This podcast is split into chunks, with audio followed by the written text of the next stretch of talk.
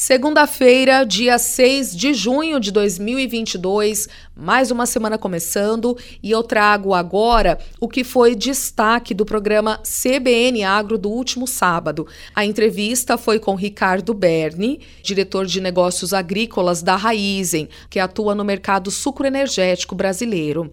Bom, durante o bate-papo com o Éder Campos, Ricardo destacou como funciona o ciclo de produção da cana-de-açúcar da cana na lavoura até a produção de açúcar, a produção do etanol, carburante ou para fins industriais, a bioenergia, tudo isso faz parte de um ecossistema muito importante né, e que traz as divisas e contribui na outra mão com essa redução da pegada de carbono, com um planeta mais limpo e sustentável. Então, é possível combinar uma agricultura cada vez mais eficiente, cada vez mais tecnológica e, ao mesmo tempo, preservar o meio ambiente, cuidar das pessoas nas lavouras e garantir um ambiente mais limpo para todos, né? Ricardo ainda ressaltou que a cultura da cana-de-açúcar é chamada de cadeia produtiva complexa, que vai do pequeno produtor ao produto final na casa de nós consumidores. Né? Ele fala também sobre o papel da tecnologia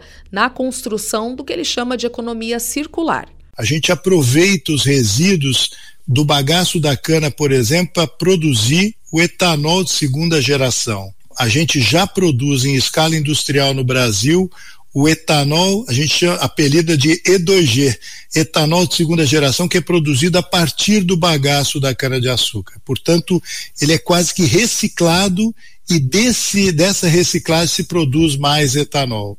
É, outros resíduos industriais voltam para a lavoura, porque são ricos em, em nutrientes, são ricos em potássio, para o próprio processo de adubação, para o próprio processo de reposição de nutrientes da cana. Quanto mais circular é a economia, menor, maior a redução da pegada de carbono, mais sustentável é o planeta essa foi a fala, então, do Ricardo Berni, diretor de negócios agrícolas da Raizen. A entrevista completa está disponível lá no nosso portal rcn67.com.br.